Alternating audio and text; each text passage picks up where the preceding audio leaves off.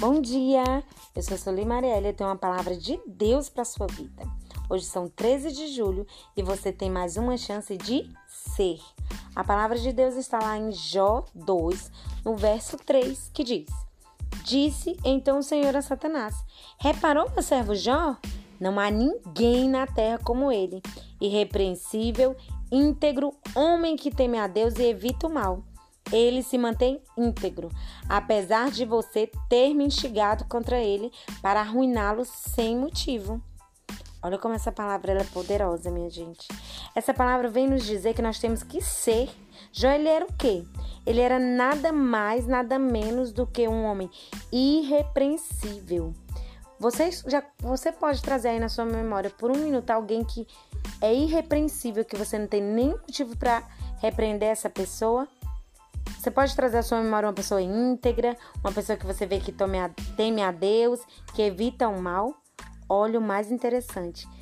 O que Deus falou para Satanás: não há ninguém na terra como Jó. E, e se você for analisar, fala assim: apesar de você ter me instigado contra ele, muitas vezes vai acontecer de pessoas virem é, é, e virem até você instigar você contra outras pessoas ou do contrário, de ir até outras pessoas e instigar aquela pessoa contra você. O próprio Satanás instigou Deus para ser contra Jó. Então não, não se questione, não fique chateado, não questione a Deus. Jó não questionou. Jó em nenhum momento foi colocar suas qualidades diante de Deus, porque Deus mesmo sabia as qualidades de Jó. Quando Deus quer fazer algo na tua vida, ele faz no tempo e na hora certa. Ele é dono do tempo, ele é dono de tudo. Ele está no controle das coisas. Não se preocupe quando as coisas começarem a não dar certo. Não se preocupe quando os levantes começarem a acontecer na tua vida. Quando as vitórias aumentam, a certeza da vitória está bem próxima. Quando as lutas vierem com mais velocidade, com mais força. Não temas, não se assombre, não te apavores. Seja como Jó.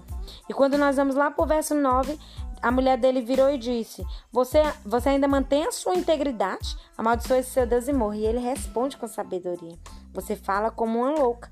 Aceitaremos o bem dado por Deus e não o mal?